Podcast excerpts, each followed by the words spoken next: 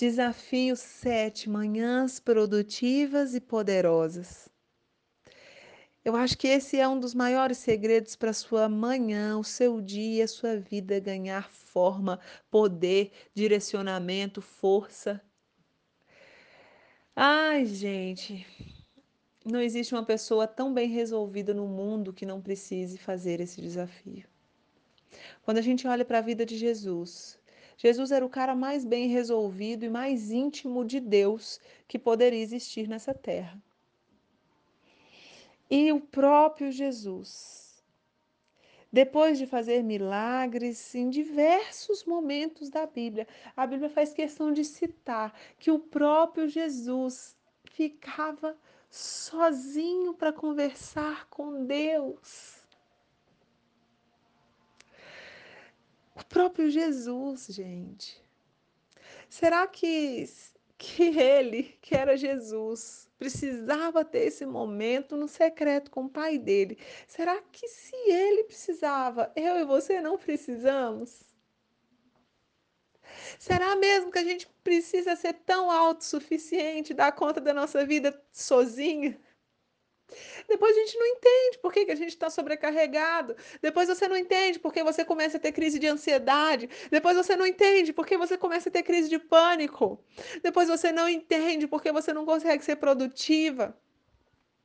Porque o seu coração está longe de Deus. É por isso. Porque se todos os dias você se encontrasse com Ele, o seu coração estaria em paz estaria leve, estaria longe do medo, porque no verdadeiro amor não há medo. O meu desafio para você é que diariamente você crie o hábito de se relacionar com Deus logo quando acorda. Não é se relacionar com Deus escutando uma pregação, não é se relacionar com Deus lavando a vasilha, não é se relacionar com Deus penteando o cabelo do seu menino. Tudo isso é lindo, tudo isso é válido, tudo isso é maravilhoso, mas Deus ele quer se relacionar com você, ele quer ter um tempo só entre você e ele. E pode ser que você hoje esteja quilômetros de distância dele, pode ser que hoje você esteja se sentindo completamente longe, distante, frio. Não interessa como você esteja hoje. O interessante é como você vai decidir ser a partir de hoje. É muito simples. Você fecha a porta do seu quarto, a Bíblia já ensina receita. Quando você for orar, vá para o seu quarto, feche a porta e ore para o seu pai que está lá no secreto. Então, o seu pai que te vê no secreto te recompensará. Está lá em Mateus 6,6. É muito simples. Feche a porta do seu quarto, coloca uma música, assim, ó, uma música. Deixa essa música entrar dentro do seu coração. Às vezes você pode colocar uma só instrumental ou em inglês, não sei. É como você quiser, como você se sentir mais confortável.